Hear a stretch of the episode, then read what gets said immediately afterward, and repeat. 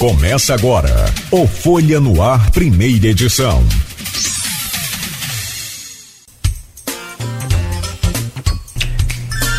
Quinta-feira, 4 de maio de 2023. Começa agora pela Folha FM 98,3. Emissora do grupo Folha da Manhã de Comunicação, mais um Folha no Ar.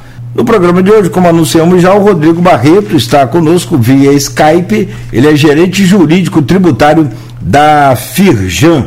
Meu caro Rodrigo Barreto, bom dia, bem-vindo, obrigado por estar conosco aqui nesta manhã e seja bem-vindo aí para a gente trocar uma ideia, tentar entender um pouco mais essa pesadíssima carga tributária que temos no país. Obrigado pela presença, bom dia, Rodrigo.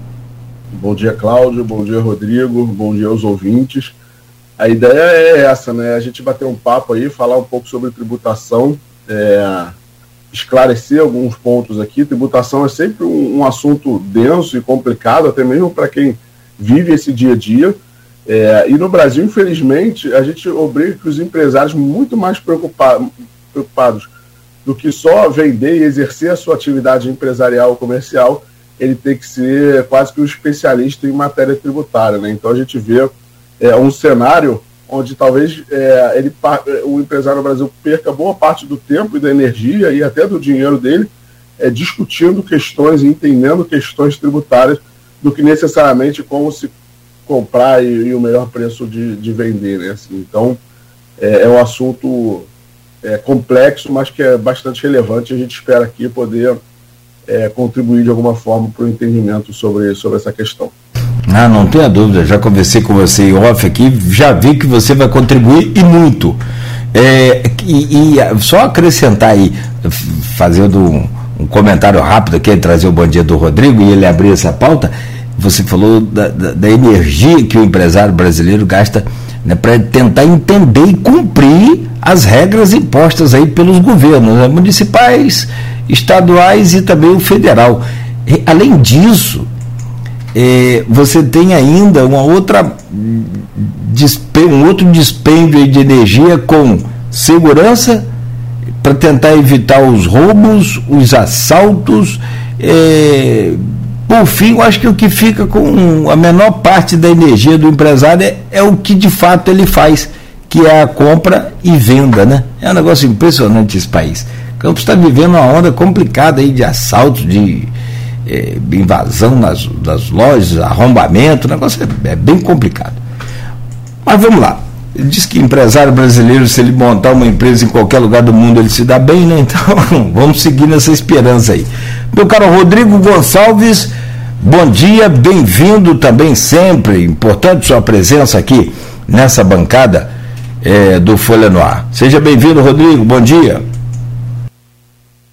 Bom dia, Cláudio. Bom dia, doutor Rodrigo. Bom dia, Beto aí, que está na técnica. Bom dia você que acompanha a gente em 98.3, nas ondas do rádio, não só em Campos, mas também nos municípios vizinhos, claro, sempre né, a gente dá o nosso bom dia para minha São João da Barra, para São Francisco da Bapona, São Fidélis Cardoso, outras cidades aqui da região, e sem esquecer, claro, aquelas pessoas que acompanham a gente também pelas redes sociais, através do Facebook, do Instagram, do YouTube, da Twitch TV. Né? É sempre um prazer contar com vocês é, quando a gente fala sobre tributos, sempre é um assunto que realmente demanda um especialista, como o doutor, Rodrigo vai hoje contribuir com a gente, mas é importante que toda a população que está agora sintonizando o rádio é, acompanhe esse tipo de debate, porque é um debate que a gente vai é, precisa amadurecer muito e a participação da sociedade como um todo é muito importante para discutir esse assunto, porque quem é que paga a conta no final das contas? Né? É também né, a população porque recebe muitas vezes um produto que, é,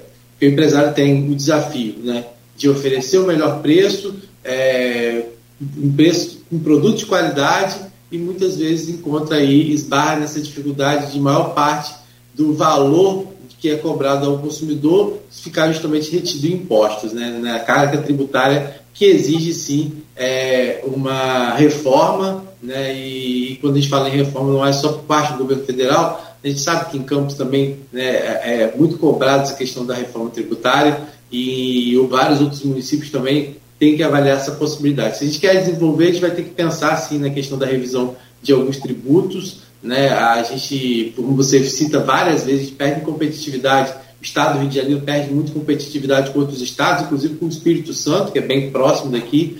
Então, se a gente quer melhorar, se a gente quer desenvolver, hoje a gente tem aí a possibilidade, é, por meio do Porto do Açu e outros investimentos que estão chegando na região, mas é importante que a gente desculpa, discuta, é, discuta né, essa questão da carga tributária para fazer com que realmente né, é, é esses investidores queiram estar aqui. Eu acho que a, a, proposta desse workshop de atualizações tributárias 2023, por tudo que vem sendo colocado, você já adiantou os assuntos aí, é muito importante para o empresariado entender né, de que forma ele pode é, aproveitar, é, que hoje dizem, né, as pessoas falam que o Norte Fluminense, por exemplo, é a joia da coroa hoje do estado do Rio de Janeiro, por conta de todas as possibilidades que, de investimentos que podem existir né, principalmente na parte de logística, pela localização que a gente tem, pelo porto e por outros investimentos que estão por vir. Mas, né, de que forma o empresariado tem que estar preparado e entender qual o cenário que está hoje disponível para ele e de que forma esse cenário também pode melhorar para que ele possa investir aqui na nossa região. Então,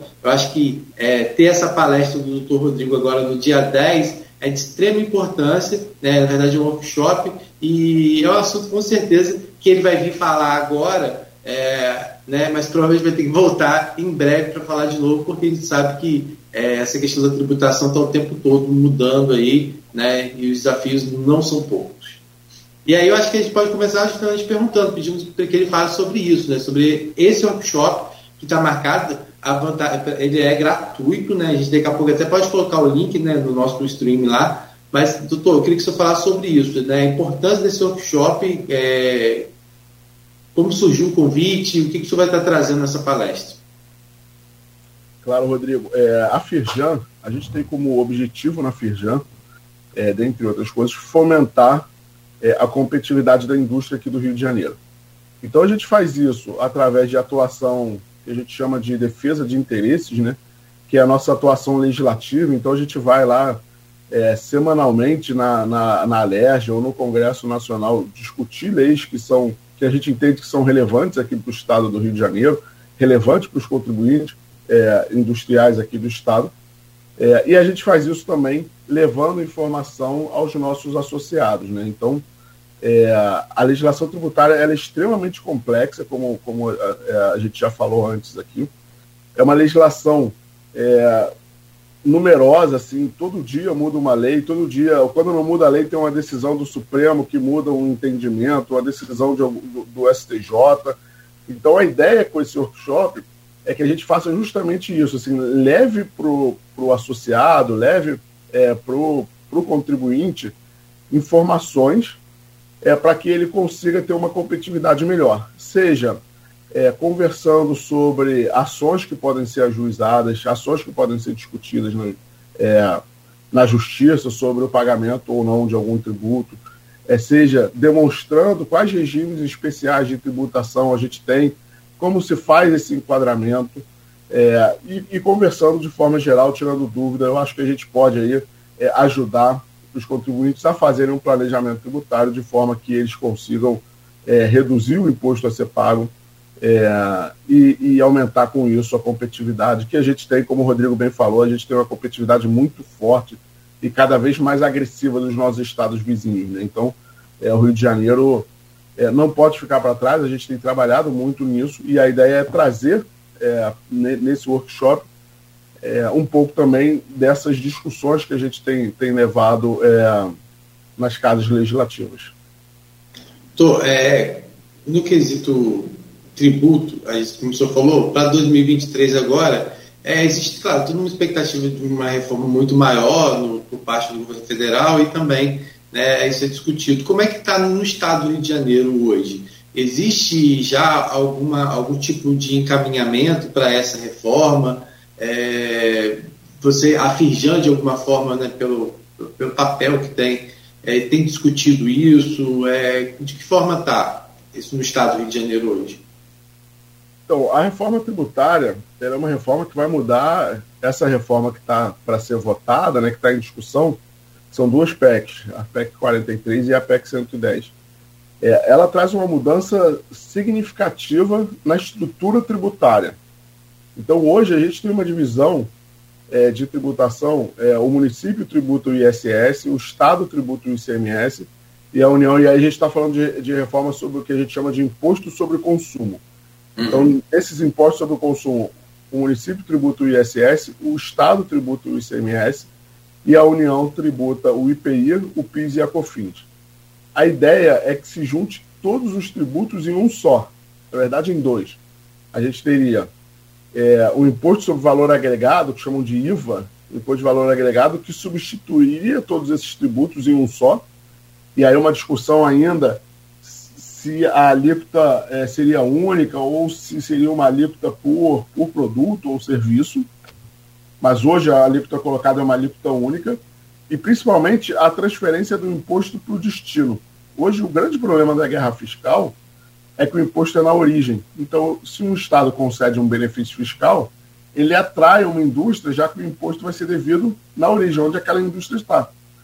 Com a transferência da tributação para o destino, a guerra fiscal, a, a, a PEC, ela proíbe benefício fiscal. É, você tem que obrigatoriamente obedecer aquelas alíquotas. Mas, de qualquer forma, quando você é, transfere a tributação para o destino, teoricamente a guerra fiscal já acaba, porque você não você não vai ter mais instrumentos, os estados não vão ter mais instrumentos para atrair as empresas, que seria a redução do imposto. Na verdade, ele vai só receber o fruto daquilo. E para o estado do Rio de Janeiro, é, e aí nas conversas que a gente já teve de alinhamento com a Secretaria de Fazenda, e agora a, a Alerj vai começar a discutir o tema. Ontem a gente, inclusive, foi na Alerj para conversar sobre isso na comissão, com o presidente da Comissão de Tributação. A Alerj vai fazer uma audiência pública sobre o tema eu acho que no máximo em 15 dias, é, com a tributação no destino, o Rio de Janeiro ganha muito, porque o Rio de Janeiro é o segundo maior mercado consumidor do Brasil. É, então, se toda a tributação do que a gente consome vier para o Rio, a gente vai ter um aumento significativo aí da nossa arrecadação. Então, voltando ao seu ponto, Rodrigo, o Estado do Rio de Janeiro é, já, já posso dizer que tem um consenso aqui pela aprovação da reforma, ou se não tem um consenso, existe um, o Poder Executivo já sinalizando fortemente o apoio à reforma tributária colocada com alguns ajustes, é, e também é, a, a Alerj começando a discutir isso. É, mais as conversas que a gente tem mostram também um apoio dessa reforma. É, e essa reforma, sem querer me estender muito, ela é muito, muito necessária por uma série de outros fatores. Por exemplo, quando a gente discute, a gente vê, por exemplo, o governo federal querendo reduzir, aumentar, desculpa, aumentar a isenção do imposto de renda. Isso é uma questão federal, assim, cabe ao governo federal de fato tratar sobre o imposto de renda. Mas o imposto de renda e a Constituição diz que o imposto de renda do funcionário público estadual ele é destinado ao Estado e não à, União Federal, como o imposto de, de, o imposto de renda dos trabalhadores é, privados, né, da iniciativa privada, vão para a União Federal mas os dos funcionários públicos vão para aqueles entes, seja do município, seja do Estado. Então a gente tem uma arrecadação, como é, os municípios e principalmente o Estado tem uma folha muito grande de funcionário público, a gente tem uma, uma, uma tributação significativa do, é, do imposto de renda que vai para o Estado. Então, quando a gente tem o governo federal reduzindo um pouco essa tributação é, do imposto sobre a renda, isso afeta o Estado, que não necessariamente participou dessa discussão e dessa decisão. Então, assim, o nosso acabouço tributário hoje, ele traz efeitos para estados e municípios de acordo com a tributação de outro ente, que no caso é a União. Então, essa reforma é, era importante uma rediscussão que a gente chama de rediscussão do pacto federativo, né? assim, de como estados, municípios e União Federal repartem as suas receitas e aí com isso conseguem fazer o desenvolvimento todo que elas precisam, é, desenvolvimento econômico, suas políticas econômicas e sociais. É, inclusive, é, Cláudio, quer ir? Pode Inclusive, pode... É, isso é um assunto que a gente pode até falar mais detalhadamente depois, né, que é, já vem tendo questionamento o fato de ter sido colocado, de se adiantar, vamos dizer assim, a reforma, a, a tramitar, colocar em risco a tramitação da reforma tributária quando se antecipa o debate sobre o IR, porque na expectativa não era que esse, esse, esse debate acontecesse nesse momento, né, que se começasse primeiro por outro debate que acho que era pela, pela parte de consumo e não de renda, né? Isso de que forma vê isso? Quando Você acha que pode atrapalhar essa tramitação? É assim, a princípio eu entendo que não, Rodrigo. A gente tem duas, duas reformas a serem feitas e que já estão colocadas. Né? A primeira é o imposto sobre o consumo. É, e essa reforma do imposto do consumo, eu, eu entendo que ela é muito mais necessária pela complexidade. Eu não digo nem é, em redução de carga, porque a gente não deve ter uma redução de carga tributária. Mas a, o imposto sobre o consumo, né, esse tributo, ICMS, PIS/COFINS, IPI e ISS, são tributos extremamente complexos. Então, assim, a gente precisa ter uma simplificação da nossa carga tributária. É, a gente, em reunião na Firjan, por exemplo, a gente conversa com algumas empresas multinacionais é, que no Brasil, a área fiscal dessas empresas no Brasil é maior do que a somada em todo o resto do mundo. Tamanho a complexidade. Então, assim, é, não é só o quanto a gente paga de imposto, é o quanto de hora a gente gasta para poder pagar esse imposto, né? Porque é uma, assim, se você entrar numa empresa, especialmente as maiores empresas, o tamanho do departamento fiscal é um absurdo, assim, a quantidade de gente que tem para conseguir pagar imposto eu tenho que escriturar e classificar crédito de PIS e COFINS, crédito de ICMS, fazer estorno de crédito, enfim. Esse é um tributo que a gente precisa urgentemente simplificar, independente de, de discussão de alíquota.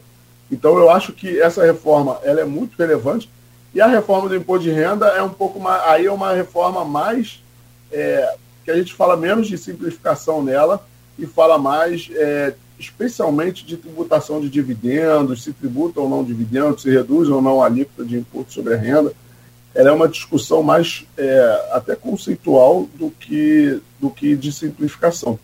Então, eu acho assim, o governo federal, é, com essa questão da alteração que teve agora, teve uma alteração recente de pessoa física em tributação de empresas no exterior, de ativos no exterior, é, ele, isso aí está muito longe de ser uma reforma ainda. Né? A reforma do imposto de renda que a gente é, vai discutir é basicamente uma reforma sobre dividendos, uma discussão sobre tributação ou não de dividendos. E essa reforma eu acho que elas podem até caminhar juntas. Pegando um pouco da, da do que o senhor. o microfone está desligado. Ah, perdão. Deixa eu abrir aqui só o, o Skype que eu esqueço. Perdão. É, obrigado, Rodrigo. O, o, doutor Rodrigo, pegando essa fala do senhor, pelo menos uma parte dela, eu gostaria de entender, na visão do, do, do tributarista, é, se isso de fato é bom ou ruim, pelo que o senhor explicou, para o Estado do Rio é bom. É a inversão né, de, de tributação, ao invés de fonte, no destino. Aliás, isso acontece no, no, no petróleo que é explorado aqui, né? Engraçada, a, a, tributação é lá no destino, em São Paulo, né? É, e aí também a gente, o Estado do Rio, pede no, numa parte dessa tributação. Mas o, o que me, me, chama a atenção é quando o senhor fala sobre a questão do. Porque são dois projetos, duas PECs, né? A PEC 45 e a PEC 110. Basicamente elas reduzem aí o número de, de impostos mas uma coisa que eu quero entender, não reduz a tributação. A taxa para cada um deles vai ser tudo embutido e transformado em uma só, ou em duas, talvez. E uma outra questão que, que eu quero te perguntar. Sobre essa, um, um do, uma das PECs é, veta qualquer tipo, como o senhor comentou, qualquer tipo de benefício tributário. O senhor vê isso com bons olhos, é, esse veto de benefício tributário para novas indústrias? É, boa pergunta, Cláudio. A gente tem aí, é, nas duas PECs, que elas tratam é, da estrutura. As PECs são propostas de emenda à Constituição, né? E na Constituição ela não define alíquota. Então, assim, a gente tem, a, por enquanto, o que a gente discute, quando discute PEC, é a estrutura de pagamento de imposto, né? a estrutura de cobrança é, e de incidência de impostos. A questão da alíquota vai ficar, depois de aprovada a PEC, discute-se por lei complementar a, a, o valor da alíquota. Quando a gente fala, e aí, mas as PECs já trazem trava de que não teria aumento de carga tributária. É, e esse não aumento de carga tributária, e talvez esse seja o ponto mais sensível dessas PECs para avançarem, significa que o governo federal não vai arrecadar mais do que ele arrecada hoje em relação ao PIB. Então, vamos supor que a tributação hoje esteja determinado valor do PIB. Com a reforma tributária, ela tem que se manter esse mesmo valor do PIB. Isso não quer dizer que nenhum setor vai ter aumento ou redução de carga tributária. É, a reforma, tal como colocada, e para a indústria isso é muito bom, é, ela equaliza a carga tributária entre setores, porque ela cria uma alíquota única.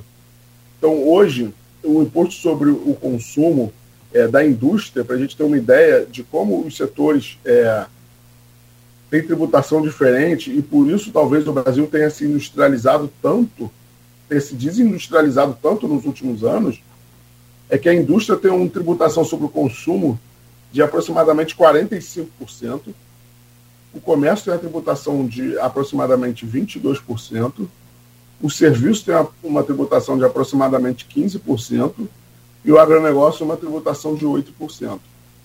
Então, a ideia dessa PEC é que todo mundo pague a mesma coisa. E aí, naturalmente, a gente vai ter um equilíbrio disso. O Brasil não vai arrecadar mais, ou seja, quando a gente fala não vai ter aumento de carga tributária, não vai ter aos olhos do. Quando a gente pensa em tributação PIB. Mas se a gente tem que. Se quem paga 8 e 47 vão pagar a mesma coisa, e aí eu estou pegando os dois extremos, a gente vai se encontrar no meio do caminho. Então, isso traria uma redução de carga tributária para a indústria e, consequentemente, um aumento de carga tributária para alguns dos outros setores. O que é justificado é, quando a gente discute sobre, pô, então a reforma não é bom para todo mundo. É, isso, o, o, é, os números mostram é, que o Brasil cresceria 20% nos próximos anos com a aprovação da reforma, com a questão da simplificação, da reindustrialização do Estado. Então, no final das contas, é, é bom para todo mundo. Né? Uma economia que cresce, é, ainda que o serviço pague um pouco mais de tributo, é, uma economia que cresce, presta-se mais serviço, é, vende-se mais produtos. Então, no geral, é, a gente entende que a tributação sobre é, que a reforma tributária ela tem esse potencial enorme de simplificar e de aumentar a, é, a competitividade e, e, colocar o Brasil de volta na rota do, do desenvolvimento e da reindustrialização. Né? Assim, o emprego na indústria é um emprego é, qualificado e que o Brasil perdeu muito nos últimos anos. Doutor, quando a gente fala em, nessas atualizações tributárias que o senhor vai estar tentando levar para o empresariado, é, o que, que o senhor poderia destacar que, assim, quais são essas novidades realmente que surgiram agora para 2023? Sei que é uma coisa muito transitória, daqui a pouco o senhor falou pode surgir uma decisão, que abre uma jurisprudência, e também ele, né, o, o empresário pode se aproveitar disso, mas nesse primeiro momento, o que, que o vai estar levando para essa discussão? A gente vai estar levando é, algumas discussões sobre crédito de PIS e COFINS. Então, assim, a gente tem uma série de decisões. O, o PIS e COFINS ele tem uma, uma característica é, bastante subjetiva, né? Porque é, o STJ entendeu que dá direito a crédito de PIS e COFINS tudo aquilo que é relevante para a atividade da empresa, relevante e necessário. Então tem uma série de decisões depois que vai discutir o que é relevante e necessário. Então tem, por exemplo, máquina de cartão de crédito, aquele valor que eu desconto, que eu pago para a operadora de cartão de crédito, é relevante para diversas empresas. Então eu posso tomar crédito daquilo que eu pago. É, e assim uma série de outras questões, é, investimento em propaganda, marketing. É, então a gente tem uma discussão muito grande sobre é, crédito de PIS e COFINS, e aí a gente vai levar as últimas decisões nesse sentido, e eu acho que isso aí por si só a gente já consegue é, trazer é, um ganho para diversas empresas. A gente vai levar a questão é, de uma série de decisões é, da Justiça do Estado aqui do Rio de Janeiro é, que impedem a tributação é, pelo FECP, a majoração do FECP, e também pelo Fundo Orçamentário Temporário é, daquelas empresas que já tinham o benefício fiscal, então é, a lei Pezão, por exemplo, e a lei da moda, que são leis que já. É, eu acho que em Campos, especialmente a lei que a gente chama de lei Pezão, né, que é a lei 6979, é um benefício fiscal bastante relevante.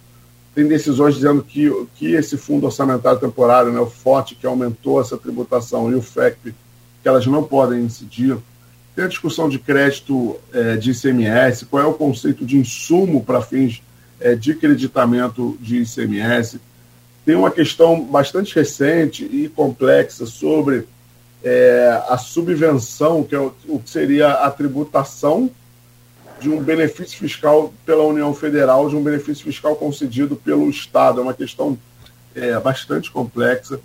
É, tem a, questão que a gente quer levar de como utilizar é, a Lei 6979, a, lei do, a nova lei do metal mecânico, que foi uma lei é, aprovada pela LERJ é, em 2020, é, mas que o Ministério Público entrou com uma ação de inconstitucionalidade, essa lei ficou suspensa e aí, nesse ano, a gente até participou da discussão judicial.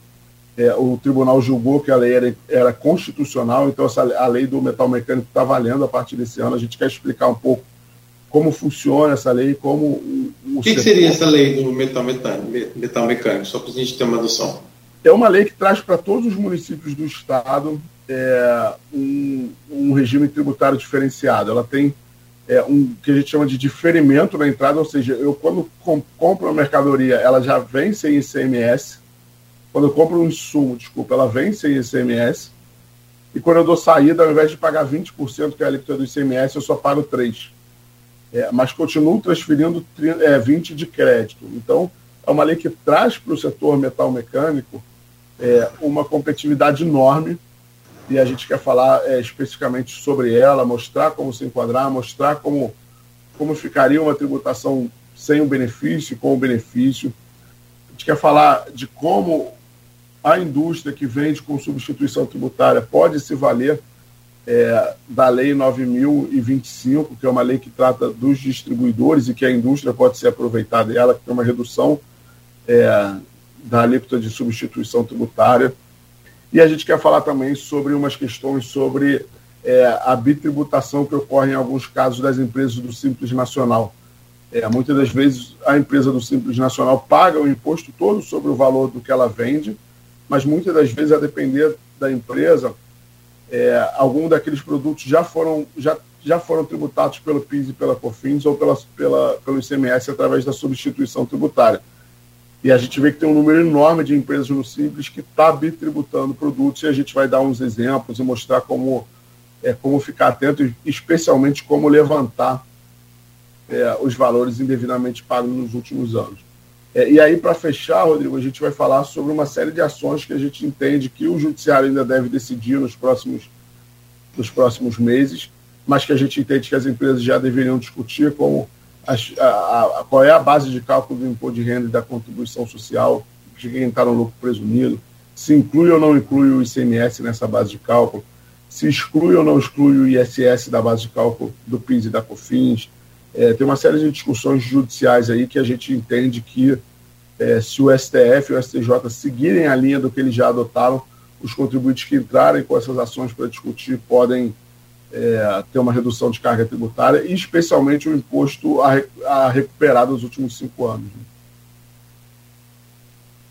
Nessa questão do, da, do evento, ele acontece no próximo dia 10 em Campos, o, é na sede da Fijan. Tem algum critério para participação? Todos os empresários podem participar? Quem tiver dúvida e interesse em participar, como é que funciona esse, essa parte aí? O senhor pode também falar alguma coisa sobre isso? A, a, ideia é que é um evento aberto para todos os, os, empresários. É óbvio que o, nosso foco é muito a indústria, né? É, mas ele é aberto para todos os, os, empresários que tiverem interesse em, em ir lá. É, é, aberto, gratuito. A gente depois eu disponibilizo o link, eu mando o link. Eu não sei se vocês já receberam o link para inscrição, mas é, qualquer coisa é só entrar em contato lá com a nossa regional da Firjan é, aí em Campos. É, e aí a ideia depois desse seminário é que a gente marque é, um atendimento com a equipe tributária lá da Firjan, e aí esse sim só para os associados um atendimento de tirar dúvidas, da gente discutir um caso mais específico é, de cada um. Mas esse workshop em si que a gente está falando é um evento que vai acontecer no dia 10, é, a partir das duas da tarde, a gente imagina que vai de duas até as cinco mais ou menos, e que é aberto a todos. Tá certo. Doutor, quando a gente fala dessa questão é um assunto, como você mesmo falou, né, que às vezes é, é difícil até para o próprio empresário acompanhar. É, mas senhor tem percebido que hoje eu acho é, melhorou essa comunicação? Vocês mesmos na Firjan, com eventos como esse, têm conseguido é, transmitir essa segurança, às vezes, para o empresário, que, que, que, ele consegue é, melhorar esse desempenho dele e disso é, é, trazer menos, menos dizer, despesas para ele. Como é que tem tido essa interação por parte do empresário? O empresário hoje está mais consciente disso, porque antes ele deixava tudo tipo, na mão do. Ah, entregava na mão do contador, entregava lá na, na, na mão do, do, do, gerente financeiro dele e, e aí só se descabelava quando chegava lá o boleto para pagar, que agora não é mais tanto dessa forma, porque quase, hoje quase tudo é online, né? Mas ele está mais consciente, é, é, é um trabalho que tem que ser feito de forma é, contínua. Exatamente, Rodrigo. É, ele está mais. A gente, a gente tem feito esse trabalho de se aproximar é, do, dos empresários, dos contadores. Então tem muito. Quando a gente faz esse workshop, é, assim, tem muito contador também que participa. É, e a ideia é a gente é, é ter que ser contínuo, assim, porque é, a legislação vai mudando, os entendimentos da jurisprudência, e o Brasil a gente tem isso ainda, né? não, não basta a lei, tem que entender como é que os tribunais interpretam aquela lei.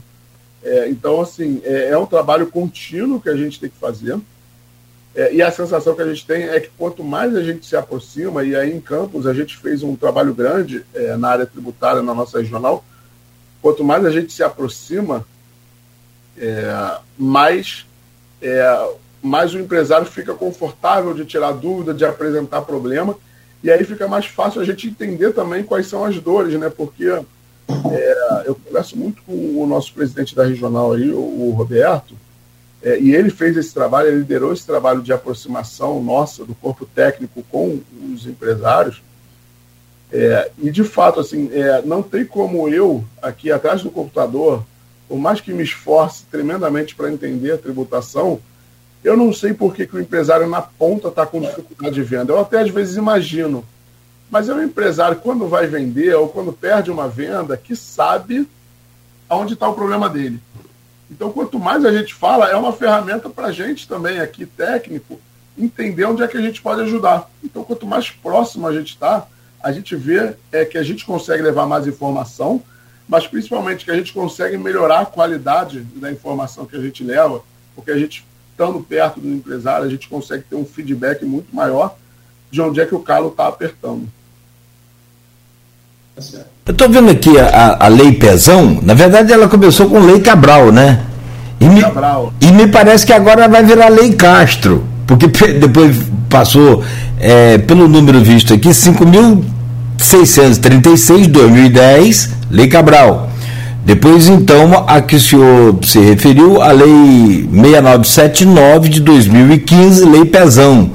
E agora ela sofreu um novo, uma nova alteração. E assim como o Rodrigo pediu para o senhor falar sobre a tributação também é, do aço, é, eu gostaria que o senhor falasse um pouco, porque me parece bem interessante, e até para que a gente possa se embasar, porque a gente fica aqui muito, doutor Rodrigo, comparando com o Espírito Santo. O Rodrigo Chará do senhor já, já comentou aqui. É IPVA nosso que é 4%, no Espírito Santo 2%. É, e até 1% no caso de carro zero. Você compra um carro zero no Espírito Santo, você paga 1%. Qual indústria, por exemplo, qual transportadora vai querer montar alguma coisa no estado do Rio se o IPVA nosso é um absurdo? A não ser que ele monte aqui, mas compre o carro no Espírito Santo. Então, quer dizer, está havendo uma evasão aí de, de renda. É, e aí tem uma alteração feita nessa lei Pezão pelo Castro agora, que parece, é, pelo rapidamente li aqui, houve uma, uma alteração para melhor, beneficiando novas, novas áreas, novas empresas, né? Você quer comentar um pouco sobre ela também, por favor? Eu sei que o senhor vai falar isso lá na, na, no workshop, mas dá um spoiler aqui para a gente dar uma. Claro, na verdade, é, essa lei é de 2002, né? a primeira versão dela é de 2002, né? Era Lei Rosinha. A Lei Rosinha. Depois virou Lei Pezão.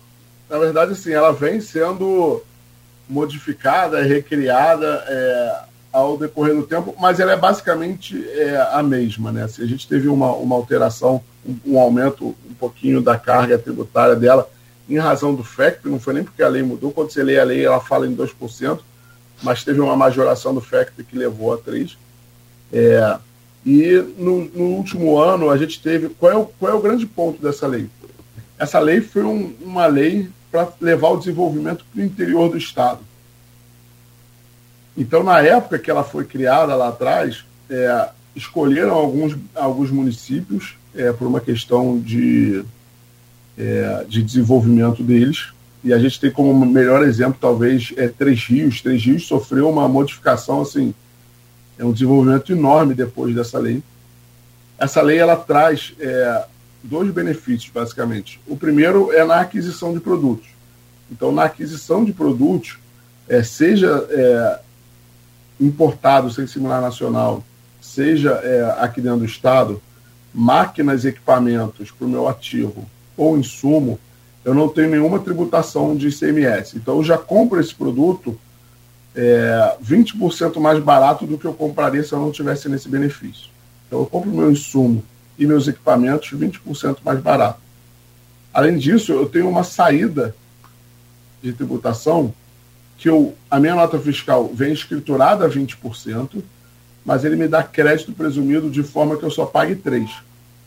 Então, é, o crédito presumido a gente fala que é o melhor benefício que tem, porque se eu tiver uma redução de alíquota de só 3%, e a gente pensar que o ICMS é o imposto é, não cumulativo, ou seja, quando eu falo que o imposto é não cumulativo, é o seguinte: é, quem comprar de mim, na hora que vender, vai pagar 20%. Mas ele vai descontar do que eu paguei, do que ele vai pagar, aquilo que eu, que eu paguei vendendo para ele. Então, se eu tiver uma redução, se eu tivesse um benefício que isso fosse 3% de ICMS, ele só ia descontar 3%, 3 do que ele pagou. Nesse caso da lei, o grande benefício dela é que, apesar de eu pagar 3, eu destaco 20 na minha nota. Então, esse, esse, esse, esse meu, meu cliente, nesse exemplo que eu estou dando, quando for vender o dele, ele vai ter pago 3 para mim, mas vai abater do imposto que ele tem a pagar 20 porque é o que está destacado na minha nota. Então, é um, é, um, é um benefício fiscal que faz com que eu pague 3% na minha saída. Então, eu compro meus produtos, na média, 20% mais baratos, meus insumos 20% mais baratos, vendo pagando 3%, mas transfiro 20% de crédito para quem compra de mim. Então, assim, de fato, Cláudio, se a gente pensar é, em competitividade, é melhor comprar de quem está no Rio do que quem está no Espírito Santo, porque eu pago 3 de ICMS e me acredito de 20. Do Espírito Santo, é, ainda que a gente sabe que eles têm um benefício fiscal lá, é, se não me engano, o Compete, que eles pagam 1,1%, ele só transfere 12. Então, assim, eu pago 1,1, mas recebo 12. No Rio eu pago 3, mas recebo 20. Então, assim, é, se a gente for olhar isso na contabilidade, é, fica mais atrativo, ainda que eu pague 3 ao invés de pagar 1,5, é, eu recebo mais, é, 18, mais 8 de crédito. Né? Então, é, fica muito mais barata a minha venda depois. É, eu pago menos imposto quando eu, eu adquiro aquele produto no estado do Rio de Janeiro para quem está nesse benefício. Então, é, a grande alteração que essa lei sofreu, e aí entrando agora na, na, na, na segunda pergunta do, do Cláudio, a grande alteração que essa lei sofreu é que teve um alargamento muito grande dos municípios que podem é, usufruir dessa lei. Hoje, a grande maioria dos municípios aqui do, do estado é, finalmente podem usufruir já dessa lei. Tem uma lista grande aqui. É, eram, do, eram do, eu estou pesquisando aqui, eram 12, depois dessa mudança passou para 78. É, 78, são quase todos, né? São 92, né? No total ficaram só 14 é. de fora. Né? Agora, é, é, interessante, porque essa, esse cálculo que o senhor fez, porque esse negócio de imposto é chato, né? Para gente que não entende, então, para gente que é leigo, a gente fica perdido no meio da conversa. Mas quando a gente entende. A só entende quando pega lá a notinha, né, Claudio? Vai olhar e tem lá o trecho fala, meu Deus, mas eu paguei tudo isso.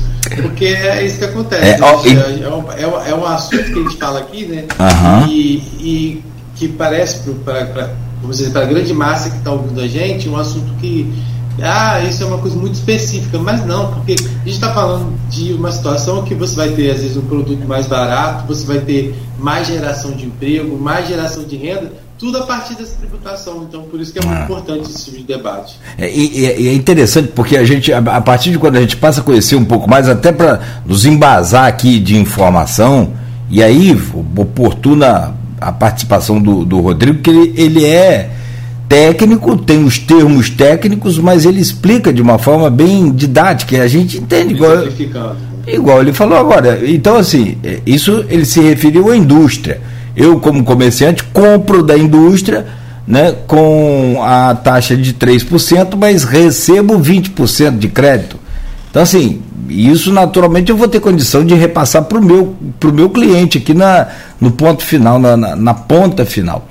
E, e, é interessante, Rodrigo, porque é, o brasileiro, na verdade, assim, a gente não tem na grade curricular infantil ou, ou né, do ensino médio, por exemplo, nem do, do, do nenhuma fase, né? Economia e nem nada, muito menos de tributação. Então chega ao ponto do camarada chegar para mim e falar, Nogueira, mas eu pago imposto? Eu não, não, não tenho casa, não tenho carro, não tenho nada, eu só. E claro que você paga. Se você comprou uma caixa de fósforo hoje, você pagou imposto. Né? Se você bebeu um copo d'água hoje, você pagou imposto. Então o imposto está embutido em tudo na nossa vida. É preciso. Exatamente. Né? Absolutamente tudo. Absolutamente tudo. Pô, acho que no ar que a gente respira ainda não está, né? Se não for de aparelho. Bom, são 7h51, doutor Rodrigo. Eu, eu, eu, vou pedir licença ao senhor rapidamente para a gente fazer um. A não ser que o senhor queira falar alguma coisa mais do workshop, para a gente fechar esse assunto e já partir aí né, para os benefícios fiscais, essa coisa que o senhor já começou a, falar no caso da lei. Essa lei é, é, que vem se transformando ao longo dos anos com os nomes e com a participação da Fijan. Porque a Fijan leva para a Assembleia, né, no caso, sugestões e ideias para que se mude a lei, para que se aperfeiçoe a lei, como foi agora, transferindo de 12, 14 municípios para 78, né? Então, a participação da Feijão tem sido fundamental nesse processo. E bom esclarecer sobre essa lei do Espírito Santo para a gente também.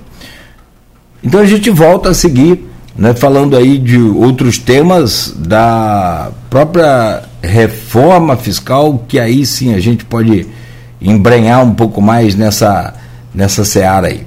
Voltamos em instantes no oferecimento, então, de Proteus, Unimed Campos, Laboratórios Plínio Bacelar e vacina Plínio Bacelar, cuidando bem de tudo que te faz bem.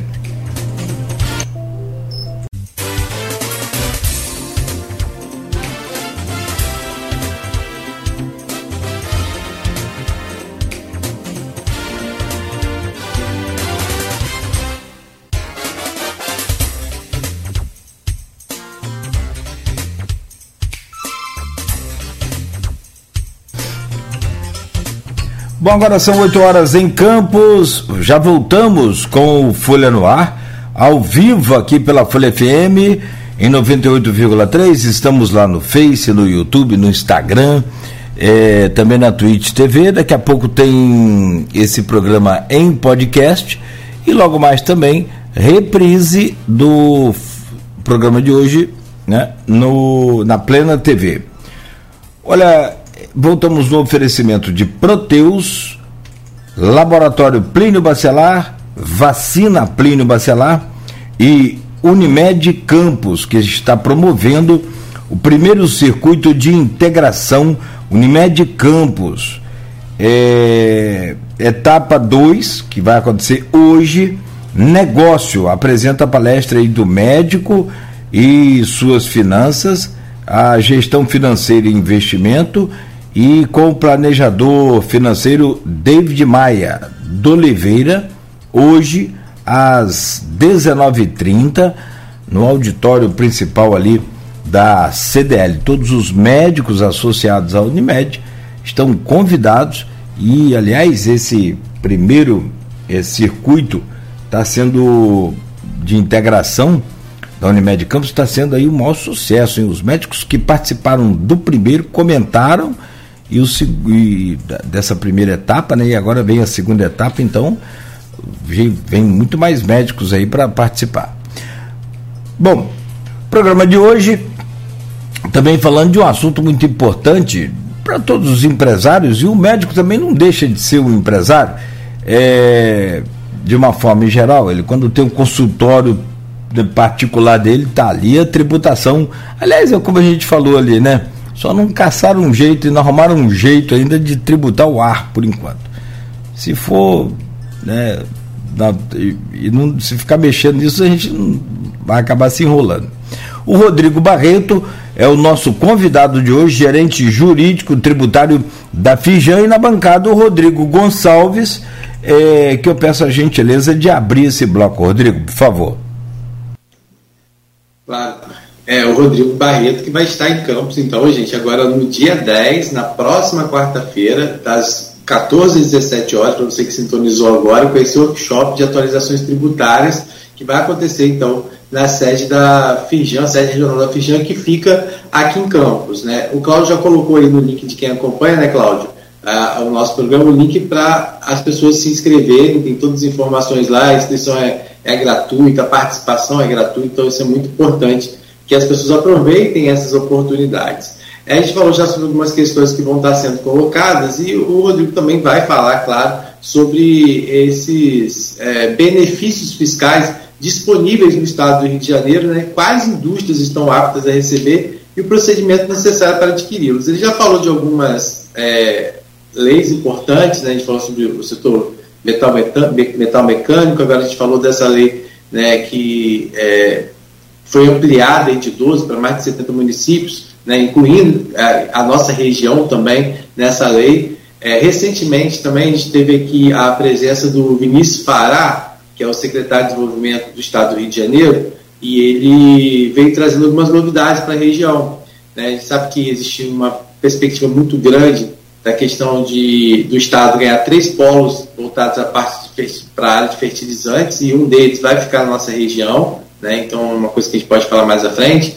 É, ele trouxe também como novidade a instalação de uma superintendência de desenvolvimento aqui na região para facilitar essa questão do, da abertura, porque a questão burocrática também, né, para abertura de, de empresas, para chegada de indústria é algo que, que dificulta muito, né, além de ter todos esses tributos né, que muitas vezes é, dificulta a, né, essa abertura de uma empresa no estado do Rio de Janeiro, ainda tem às vezes a questão de, de da burocracia mesmo, né, que é bastante complicado. Então ele, ele anunciou a abertura dessa superintendência aqui em Campos e uma em Macaé, e falou também sobre algumas leis. A gente tem hoje é, o Rodrigo Bacelar, que é aqui da nossa região, à frente da presidência da Assembleia Legislativa do Rio de Janeiro, e, e ele tem é, focado muito, claro, né, sem perder a, esse, esse, contato com a capital, ele é o presidente da Assembleia de todo o Estado, é, também a, de atualização de algumas leis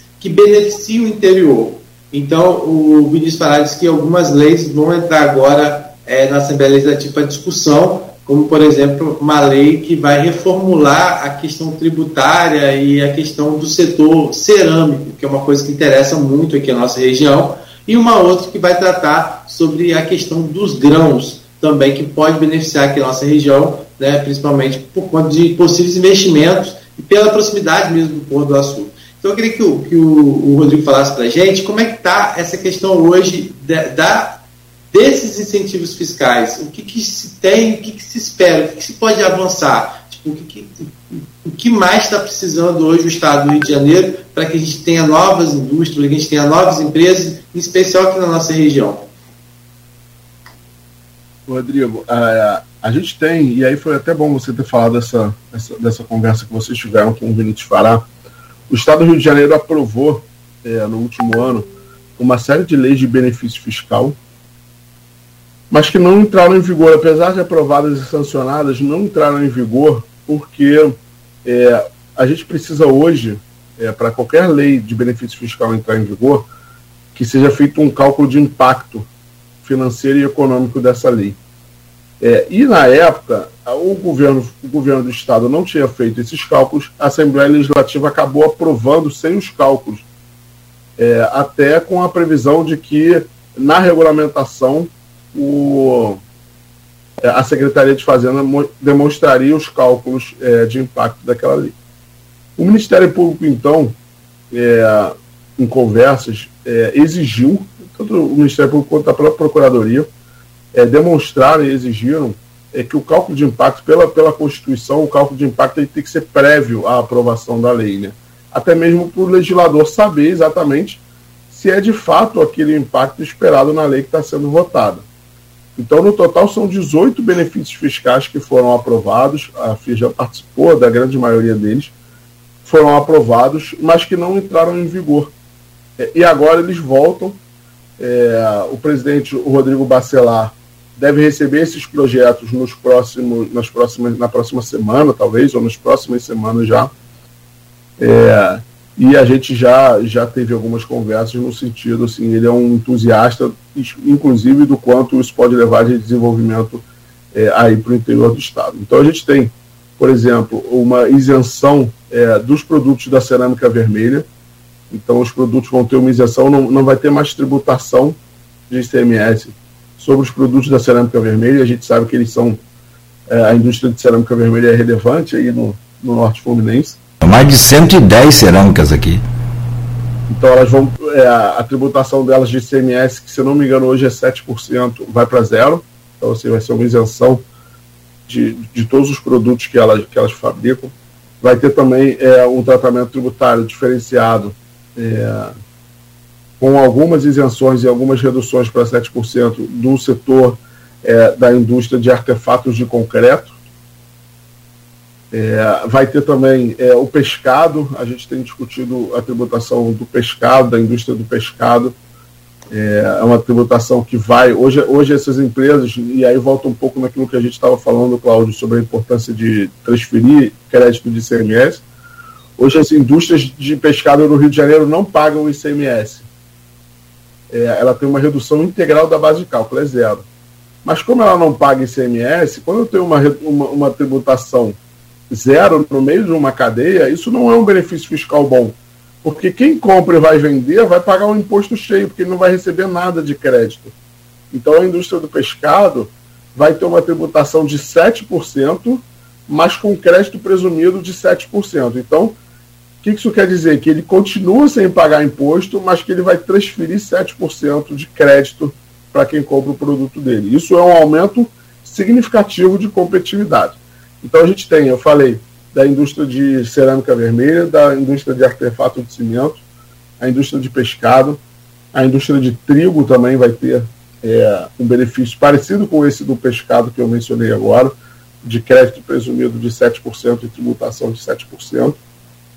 A gente ainda tem é, indústria de vidro, de material de embalagem, de papelão, indústria química e aí a indú indústria química e indústria plástica. E aí a gente acha que esse da indústria química ele é muito relevante porque o fertilizante está dentro da indústria química, né? Assim, ele tem lá, é, quando a gente discutiu, é, o, o número lá das atividades, né? O, o, o LCM, é, dos produtos é, engloba os fertilizantes. Então, é uma lei, um, é um benefício fiscal é, para as indústrias de fertilizante e a gente entende que é, isso aí, especialmente aí no norte do estado, tem um, um potencial de atração é, de, de investimento muito grande, né? especialmente com a a direção que a Petrobras já mostrou agora, que tem, é, os investimentos todos que estão sendo feitos em relação ao gás, é, e especialmente acho que a guerra da Rússia mostrou o quanto o Brasil, é, com a potência que é do agro, a gente não pode depender de fertilizante de outros países, né? sendo que o principal insumo para o fertilizante é o gás natural que a gente tem de sobra. Né? Assim, hoje em dia a gente reinjeta ou queima boa parte do nosso é, do nosso gás natural. Então a gente é, entende que esse benefício ele pode ser é fundamental aí para atrair diversas empresas para o norte fluminense.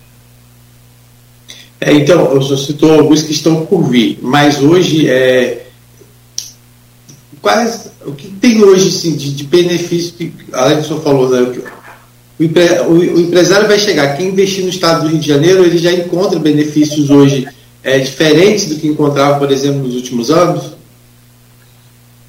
ele já encontra alguns benefícios diferentes. É, e aí, especialmente, assim, tirando essas áreas específicas, que aí é uma questão de semanas ou, ou mês para entrar em vigor, é, o, o, empresário hoje no Rio, eu acho que o grande benefício da indústria é o da Lei 6979, né, que, eu, eu, que a gente conversou no outro bloco, é, especialmente porque ele pode ser alinhado com o benefício da Lei 9025, esse é um benefício bem mais novo é, e é um benefício especialmente para aqueles é, para aquelas indústrias que têm substituição tributária.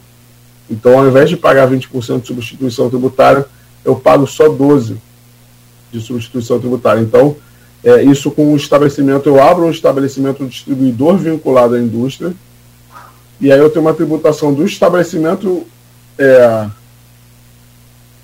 industrial de 3%, e uma redução de CMS-ST no estabelecimento do distribuidor é, de 20% para 12%. Então a gente entende que é, esses benefícios combinados é, eles são quase que imbatíveis em termos de competitividade. É, a ideia é mostrar para o empresário, para o industrial, especialmente aqui do Estado, nesse workshop, o quanto isso pode ser vantajoso, né? o quanto não necessariamente, como a gente falou no outro bloco, é, um benefício do Espírito Santo, por exemplo, é melhor do que o do Estado do Rio. É, a gente entende que não é. é. A gente tem que fazer esse papel de convencimento, porque até mesmo a gente tem imprensa, né, Cláudio? Muitas vezes a gente é, é impulsionado a achar que hoje é muito mais negócio para um empresário abrir aqui na divisa, muitas vezes ele abre aqui na divisa com a gente para atender aqui a região norte mas ele abre no sul do Espírito Santo para entender que ali ele vai ter mais benefícios. Eu não sei também, está falando né, específico sobre isso, quais são os outros benefícios que podem, ou atrativos que fazem ele estar no Espírito Santo, mas por várias vezes a gente tem é, a pessoa está na divisa, no sul do Espírito Santo, mas a sua área de atuação maior muitas vezes é aqui no norte e noroeste fluminense. É, um, um ponto que a gente tem discutido muito é, com o próprio Vinícius Fará, é, é a questão da burocracia, como o Rodrigo bem colocou no, no, no acho que na última fala do, bloco, do, do último bloco. Né? É, assim, no Espírito Santo, eles têm um sistema muito mais ágil do que o nosso. Né? Você faz um pedido online e, e rápido sai um benefício fiscal. No Estado do Rio, é, é, um pouco mais penoso, passa pela CODIN. Isso é uma, uma discussão que a gente quer levar, é, até mesmo para o presidente Rodrigo Bacelar é, e a gente acha que é um tema que pode avançar e esse sim pode trazer uma competitividade muito grande, sem mexer em tributo, sem mexer em nada, é dar agilizar, agilidade e desburocratizar uma série de questões aqui no Estado. É, a, a coisa para você abrir uma empresa é um é complicado sim, é uma novela. E para fechar também é uma lenha. É outra novela e dispendiosa, né? Talvez é. para proteger, talvez não sei se isso seria necessário, hum, talvez não.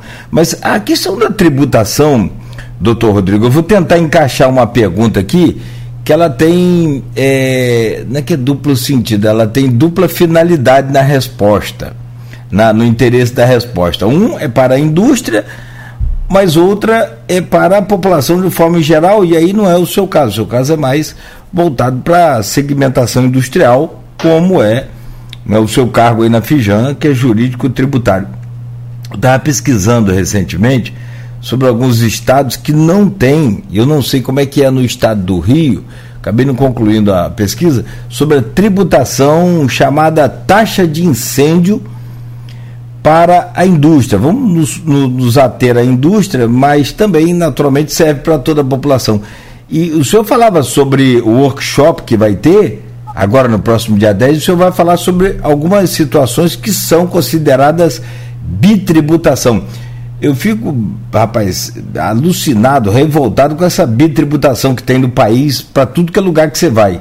Você abastece o carro, você compra um carro, está tudo pagando imposto e alto. Se for no Rio de Janeiro, então, IPVA é um absurdo.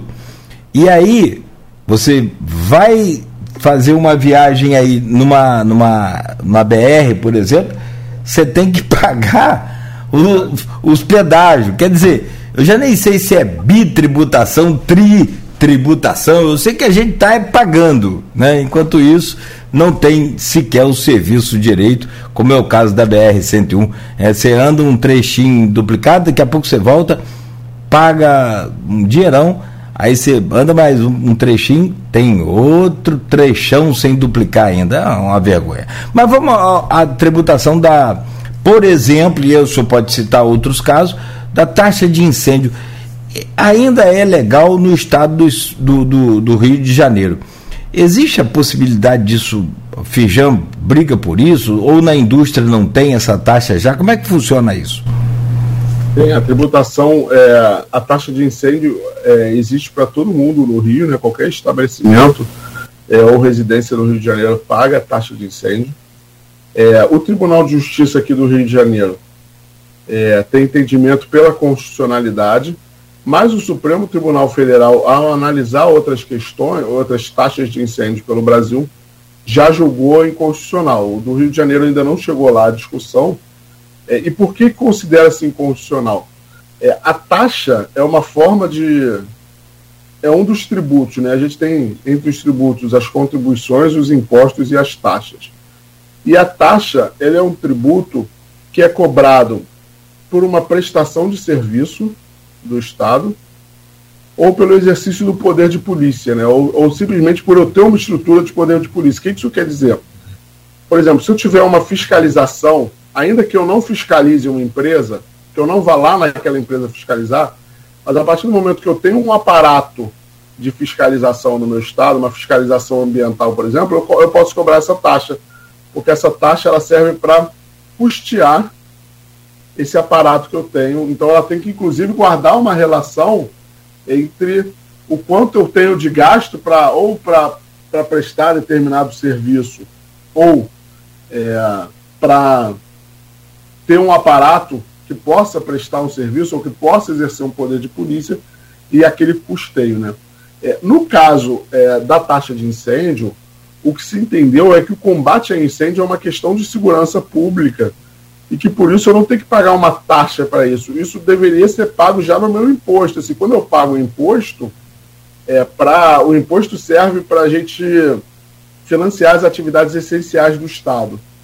Então, é, a segurança pública, no caso, é, a taxa de o incêndio, né, o combate ao incêndio, ele é uma atividade essencial do Estado. É igual a polícia, só falta daqui a pouco o Estado, seria o mesmo que o Estado cobrar uma taxa de segurança. Não a segurança tem que ser fornecida pelo Estado, né? ela tem que ser provida, fornecida não, ela tem que ser provida pelo Estado. Então a segurança, é, a saúde, a educação não podem ter taxas. Eles são custeados e bancados pelo imposto. Então a discussão é essa. É, a gente sabe da relevância, e, e aí para a gente esse é um assunto é, delicado, porque a gente sabe é, da relevância, da importância do Corpo de Bombeiros, é, do trabalho é, relevante que eles fazem. É, e ao mesmo tempo a gente sabe que tem essa decisão do STF no sentido de em outros estados já terem chegado à discussão. A discussão do Rio ainda não foi objeto de, de, de decisão pelo Supremo, mas a gente imagina que ela vai seguir na mesma linha, ou seja, é, o próprio imposto que o Estado recebe, ele tem que ser para custear é, as atividades de combate a incêndio serviços essenciais que o governo tem que prestar para a gente. Mas só para fechar aqui, Rodrigo Gonçalves é, com o Rodrigo Barreto sobre essa questão do, da taxa de incêndio. Só para você ter uma noção, na indústria, por exemplo, de acordo com o tamanho da, da, da empresa, ela pode, pelo que eu vejo aqui na pesquisa rápida, ela pode passar de dois mil reais, dois mil e trezentos e sete reais, de acordo com o tamanho do imóvel.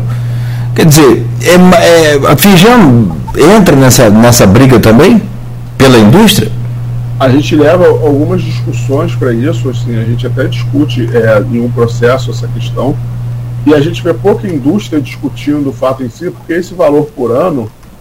Acaba é, ficando pouco, né? Acaba ficando pouco, é, e a gente tem que lembrar que o bombeiro é que dá alvará, é, então, assim, é, ninguém quer brigar com o bombeiro, né? Assim, eles prestam um serviço é muito essencial e são responsáveis por dar o alvará para as indústrias. Né? Então, é, acaba que assim, esses 2 mil é para uma área bem grande. Né? Assim, se a gente pegar a média, é um valor que, por ano, é um valor que não é tão relevante. Mas isso não passa desapercebido na Firjan, a gente é, discute essa questão e assim que a gente tiver uma notícia sobre a, o julgamento do Rio de Janeiro em si, a gente traz aqui para vocês. Na verdade, né, Cláudio, a gente tem é, tributos e as taxas, né, e a taxa de iluminação, e, o que, é, e que a taxa de iluminação às vezes tem em Campos, às vezes não tem em outro município, às vezes tem é, a cobrança é feita de um jeito aqui em Campos, em outra cidade é feita de outra, e isso também é uma coisa que, é, que, que a meu ver, precisava ser uniforme. Até para a questão mesmo de competitividade, às vezes, de uma empresa que chega, ela, obviamente, se ela já chegar numa, numa cidade que a, a, cobrança da taxa, vai ser de valor pequeno diante de, um, de, toda, todo tributo, todas as despesas que um, empresário tem para se abrir um negócio hoje, mas é, é, muito complicado, porque cada lugar você vê sendo executado de uma forma, né? Então, isso também atrapalha muito. Agora, doutor, quando a gente fala na questão aqui da nossa região, eu sei que é um assunto que está mais para o terceiro bloco, mas eu acho que a gente pode verter, claro, antecipar um pouquinho, e no terceiro bloco a gente só é, reforçar essa questão das reformas que estão por vir, é, tanto por parte do governo federal, né, e aí a gente pode falar um pouquinho mais sobre isso, é, do que se espera né, daqui para frente. Mas falando sobre essa questão da competitividade das empresas da região, você já falou é, de algumas coisas, mas é, como que a Fijão hoje vê esse cenário aqui regional, o Norte Fluminense, diante de tudo que a gente colocou? é, merece uma atenção especial, é, não é à toa que vai ter esse workshop e que discussões estão acontecendo. Como é que vocês veem para melhorar essa questão da competitividade das empresas aqui da região? É, o que, que precisa avançar? É, a gente acha que, é, de fato, acho que foi o Cláudio que falou é, lá no início, que o desenvolvimento, o futuro do estado do Rio de Janeiro passa pelo norte fluminense. Né? É, é óbvio que, que as outras regiões do estado têm as suas vocações. Aí a gente vê o sul fluminense, até pela proximidade com a, com a Companhia Siderúrgica Nacional, muito forte ali na questão do metal mecânico. É, a gente tem outras áreas que são fortes na indústria plástica, indústria química, em razão também ali da, da, da proximidade com, com o polo petroquímico mas a gente acha que o futuro do estado do Rio de Janeiro é, passa necessariamente pelo norte fluminense, passa é, pela questão do Porto do Açu, passa é, pela oportunidade que a gente tem é, de energia renovável, de, é, de, de gás, é, e passa pela infraestrutura que a gente imagina que nos próximos anos o norte fluminense vai ter. A gente discutir aí, não é minha área de discussão aqui na Fijão, mas a gente discute a necessidade de uma ferrovia, de, é, de rodovias aí para é, melhorar o acesso. Logística, né? É, as questões logísticas. Mas a gente acha que o estado, que o norte do Fluminense, o norte do estado é, é de fato é, onde o estado do Rio de Janeiro pode ter um desenvolvimento exponencial. É, eu acho que com essas leis que estão para ser aprovadas, a gente já tem essa lei que a gente mencionou hoje, a 6979, que foi ampliada, e aí a importância da gente levar o conhecimento dessa lei. É, eu acho que essa lei é uma lei é, que, que dificilmente um outro estado vai ter uma lei melhor do que essa. É, ou se tiver, as questões logísticas talvez não sejam suficientes para fazer que uma empresa decida ir para lá ao invés de ir para o norte do estado é, teve uma ampliação dos municípios que essa lei pode, abrangidos pela lei 6979, e aí a gente acha que agora o nosso papel é, é levar o conhecimento dessa lei, porque é, o Estado do Rio de Janeiro criou-se uma, uma, um, quase que um senso comum de que era melhor sair do Estado, de que é, ir para o Espírito Santo é mais barato do que estar no Rio, ir para Minas Gerais tem mais vantagem do que estar no Rio. É, e essa não é uma premissa necessariamente verdadeira, né? Eu acho que, que falta é, a gente conseguir levar esse recado para mais gente. Inclusive, eu acho que, que essa, essa nossa conversa hoje de manhã aqui ela é bastante relevante para isso. É, eu acho que, que é um, um meio de comunicação da gente, da gente levar essa fala. nem que seja assim, a minha ideia não é nem convencer alguém aqui a necessariamente ficar no Rio, mas para que as pessoas é, olhem com mais cuidado a nossa legislação, porque a gente teve avanços significativos aí nos últimos tempos sobre ela. Então, acho que se a gente difundir essa lei é, e, e, e, a depender do caso, adequar e melhorar para algum caso específico, eu acho que a gente tem grande chance aí de sim desenvolver o, o norte do estado. É, a gente tem que colocar algumas questões, como o senhor falou, a questão burocrática, melhorar, a desburocratização é algo importante, né, que precisa ser melhorar essa questão da abertura de empresas, da, de tudo, né, esse acompanhamento. Às vezes a pessoa quer uma licença ambiental e é um Deus nos acuda para conseguir. Não que as exigências que são feitas é, não sejam necessárias, pelo contrário, mas às vezes o cumprimento dessas exigências fica mais fácil que a emissão do documento, ou até de você solicitar o documento. Né? E também tem a questão.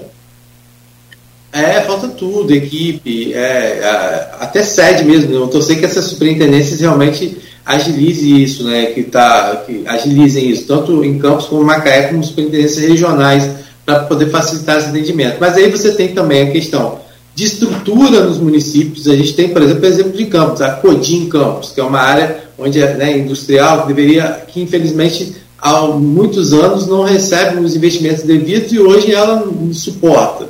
Muitas vezes a, é, aí se fala na, na, na construção de ZENs, né? Das zonas, de zonas de negócio também, de abertura disso. É, aí também tem a questão da energia, que muitas vezes é levantada aqui no programa, né, Cláudio, por algumas pessoas. É, muitas vezes a rede elétrica não comporta receber muitas vezes a, a empresa. Então, você tem, por exemplo, no Noroeste, empresas que não deixam de ir para lá porque a, a, a, questão energética, é, a questão da energia é complicada, a questão do, do, sinal telefônico é complicado. Então, assim, são questões que o Estado do Rio precisa avançar para se tornar mais competitivo. Não adianta também só, é claro, a questão tributária é muito importante, mas tem que se pensar nessa estruturação de forma geral para que o empresário realmente se sinta confortável. Não adianta ele investir milhões um equipamento e ter lá um pico de energia e ele, ele perder um equipamento caríssimo. Né? E às vezes que ah, tem que, ah, ah, muitas vezes está no seguro, mas muitas vezes até para recuperação é, é, é, demanda tempo, tem que parar a linha de produção. Então, assim, é, é, são questões realmente que precisam ser discutidas de forma mais ampla. E eu sei que a, que a Firjan tem discutido isso, né, Rodrigo?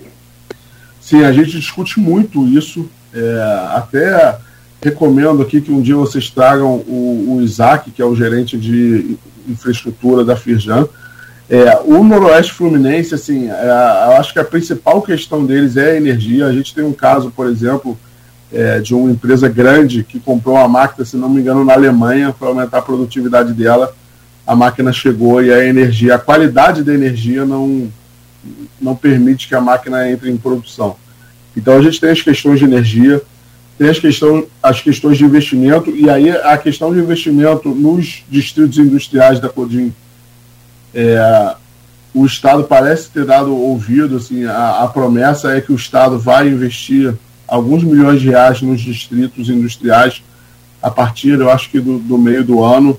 É, e as questões também de, de, rodovia, de ferrovia. Então, assim, a, a FEJA participa ativamente de todas essas, essas questões. É, e a qualidade da energia, eu acho que hoje no norte e no noroeste é a nossa maior briga, talvez, assim, do quanto a gente precisa de uma energia mais estável, né? É, por, por, todas as questões de, do maquinário hoje, né? Assim, do quanto pode ser prejudicial eu ter um pico de energia ou uma queda, de repente, de energia, o quanto isso pode é, até inviabilizar o negócio, né? Se for um equipamento caro, pode queimar.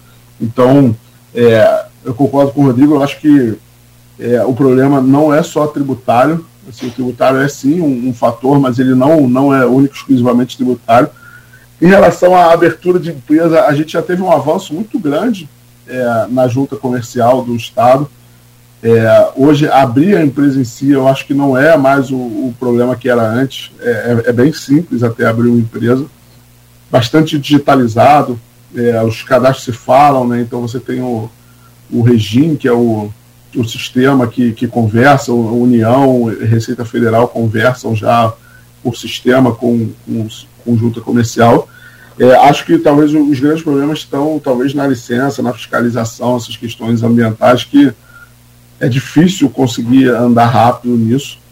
É, e esse também é um outro tema que a gente tem levado bastante para o governo, né? Assim, a necessidade de se investir é, e até informatização, né? Assim, o quanto a informatização pode trazer um ganho nessa, é, nessa velocidade aí de, de analisar o, os pedidos e, e, de se obter. Até para obter, hoje em dia, um dos grandes problemas para obter um benefício fiscal é a certidão é, do INEA, né? Assim, quem, quem, quem, precisou já de uma certidão do INEA sabe é, do que eu estou falando, né? Assim, sabe do que é penoso você. Então, muitas vezes, uma questão tributária não avança, ou pelo menos não avança na velocidade que deveria, por uma questão assim, é, até a gente já discutiu assim, os órgãos do Estado deveriam se falar, né? Não precisava nem eu. Eu tenho que ir num monte de órgão pedir uma certidão para entregar para o outro. Pô, cria um sistema que conversa entre si e que o próprio sistema já identifica se eu tenho algum débito ou não, senão eu tenho que fazer um pedido é, numa porta do Estado que demora um tempo para levar na outra porta do próprio Estado, né? Então, assim, esses são temas, sim, que a gente, que a gente discute e que eu acho que, é, que o tributário acaba levando muita culpa de coisa que não é necessariamente a tributação. Né? Assim, acaba que, é, como é um senso comum falar da tributação, é, ele não é necessariamente o único gargalo que o Estado tem. Bom, são 8h32. É, o país passou e passa por um processo de desindustrialização muito pesado, né, muito forte. Acho que desde a década de 80 para cá, é, o que significa, a gente está conversando aqui com o diretor da Fijan, o gerente jurídico tributário da Fijan, mas em termos de, de PIB, em termos de economia nacional, muitas das vezes alguns países optam justamente pelo agronegócio, sei lá, optam por outra é, é, fonte de renda que não a indústria. Mas o, o país sempre teve uma, principalmente depois da, da, da do golpe né, de 64, teve uma, um fortalecimento na, na indústria muito grande. Então, é, hoje a gente vê indústrias, por exemplo, que chamam muita atenção da gente, né? A Volkswagen, por exemplo, ontem anunciou a diminuição né, de mais uma, uma, uma das suas indústrias no país. Quer dizer, hoje a gente passa por uma desindustrialização e continua né, esse processo. Talvez pelas essas tributações todas, doutor, por esse processo todo lento, por essa burocracia toda? Eu acho que passa por aí. É, passa pela, é, pela excesso de burocracia que a gente tem, mas eu acho que é uma questão muito maior do que isso. Né? Assim, a gente tem. São vários os custos. A gente tem no Brasil uma, e aí fugindo um pouco da minha área, uma mão de obra que é caríssima. É, e caríssima que eu digo não é que o salário é alto, assim, é, é o custo é muito alto, né? Assim, é, quem, é, quem vê uma folha de salário sabe o quanto aquele dinheiro que você está gastando não está indo para a mão do seu funcionário necessariamente. É assim, você paga mais do que o dobro do que o seu funcionário de fato recebe é o custo dele. É, então a gente tem uma melhora na a gente tem uma melhora na logística mundial. A gente conversava um pouco antes de entrar no ar, né, Cláudio? Sobre como, por exemplo, esses sites chineses entregam rápido no Brasil hoje. Então, assim, você, você tem uma competitividade entre os países cada vez maior na medida em que a logística melhora. Assim, o produto da China chega assustadoramente rápido no Brasil hoje. Você tem uma questão de financiamento. Então, por exemplo, uma plataforma no Brasil, o Brasil tem hoje uma, uma tributação para construir a plataforma que não perde para lugar nenhum do mundo. A gente acho que até teve aqui, Cláudio, é, tem uns dois ou três anos falando sobre o Repetro, sobre o que, que ele podia trazer. É, veio eu e um representante da área de petróleo e gás da Firjan. É, a tributação no Brasil sobre essa área é muito boa. Ela é alta, se a gente olhar tributo, ela não perde para os outros lugares do mundo. Mas o custo de uma plataforma é bilionário. E uma empresa que for construir aqui, se a Petrobras é, e aí eu não sei se é exatamente esse o motivo, mas se a Petrobras for construir a plataforma aqui, ela vai pegar um financiamento com o BNDES e vai pagar uns juros muito mais altos do que o banco chinês vai financiar essa mesma plataforma lá fora. Então, quando ela olha o custo final, ela não está olhando quanto ela está pagando de tributo. Ela quer saber o seguinte: quanto essa plataforma vai me custar para estar tá aqui? E quanto vai custar se eu comprar em outro país? É, e aí, voltando na, na, sua fala inicial, Cláudio, é, se a gente pegar os países mais desenvolvidos é, do mundo, eles são industrializados. Assim, a indústria tem uma qualidade de emprego, assim, é, é, ela paga mais do que a média dos outros setores. É, é um emprego qualificado, então dificilmente você vai ver assim uma, uma indústria para ela tomar a decisão de mudar de estado, mudar de país é porque a coisa tem que estar tá muito feia, porque assim, você especializar aquela mão de obra para exercer aquilo é, é, muito, muito complexo. E assim, e o agro tem dado, se a gente pensar no agro também, é, uma vez eu vi uma fazenda que assim, é, nem o trator tem mais cabine de, de maquinista, não sei se é maquinista o nome, né? De, é, de motorista, enfim. É de opera, é operador, é, é. Né? É. Não tem, não tem a cabine, pode até ter a cabine, mas não usa, né? Não usa, é. eles mapeiam tudo por GPS e vai de forma autônoma, né? Então, assim, o, eu acho que o, a sociedade está mudando, é, a forma de, de consumo e a forma da prestação de serviços está mudando, é, mas aí eu acho que a pandemia mostrou que uma indústria forte é uma questão de segurança nacional. Assim, a pandemia deixou claro que se você não produzir seringa, a sua população pode colapsar. Se você não produzir equipamento de, é, de proteção, então assim, eu acho que a pandemia mostrou o quanto coisas são essenciais que a gente não fazia ideia. Assim, é, no nosso dia a dia, com tudo à disposição, a gente acha que pouca coisa é essencial, mas na hora que a gente começa a ser privado de certas coisas, eu acho que, que deixa muito claro o quanto isso é essencial. E aí eu acho que, e, acho e espero que as nossas autoridades tenham percebido que ter uma indústria é, forte é uma questão de soberania e de segurança nacional. Né? A gente vê aí é, o próprio Estados Unidos, depois da pandemia, já num programa bem mais agressivo de atrair as indústrias de volta, porque eles perceberam que as marcas americanas estão em outros lugares e na hora que o bicho pega mesmo, falta coisa até para eles que têm as marcas.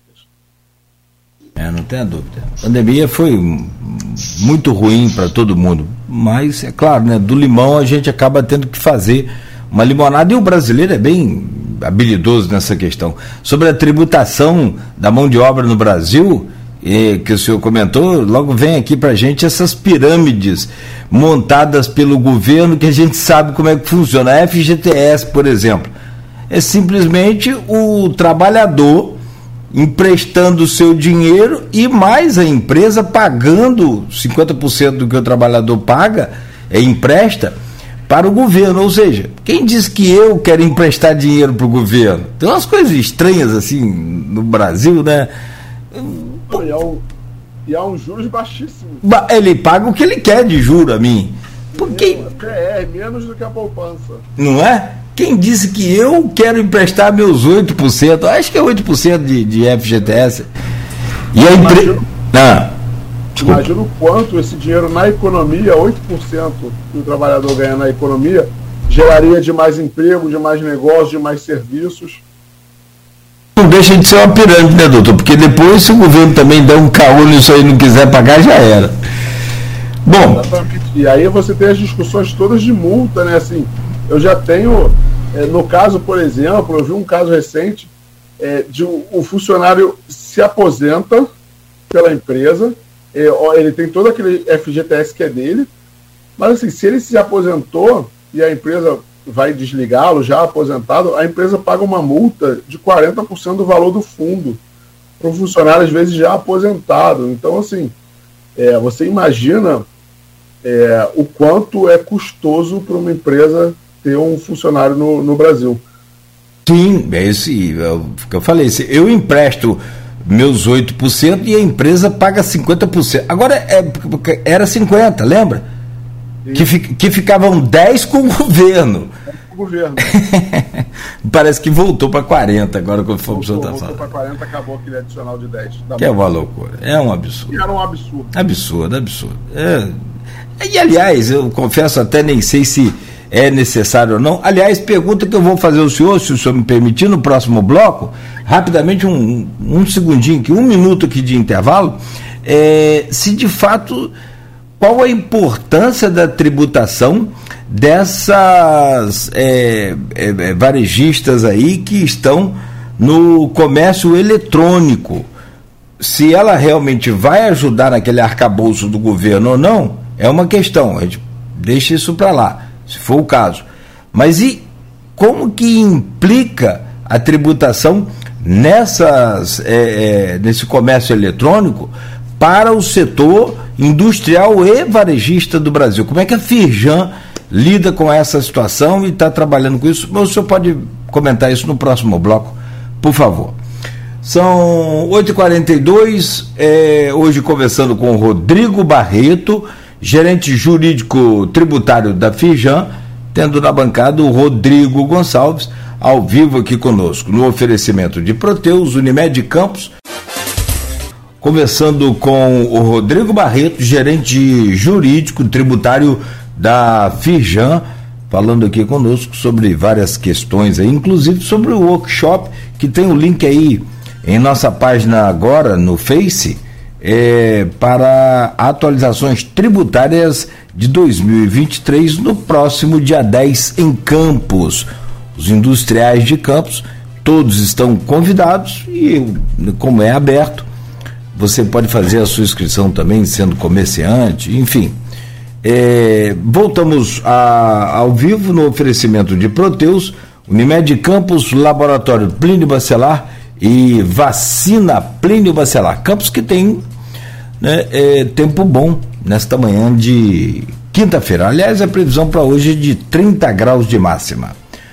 Meu caro Rodrigo Barreto, eu deixei um, um fio aí para gente segui-lo nesse intervalo agora, nessa volta do intervalo, que é aquela questão que inclusive foi criada, na verdade, no governo Bolsonaro, lá pelo Guedes, tentou lançar, mas deu uma repercussão muito negativa, é, não lançou, voltou atrás, que é a tributação do comércio eletrônico, da Shopee, é, enfim, essas é, é japonesas, né?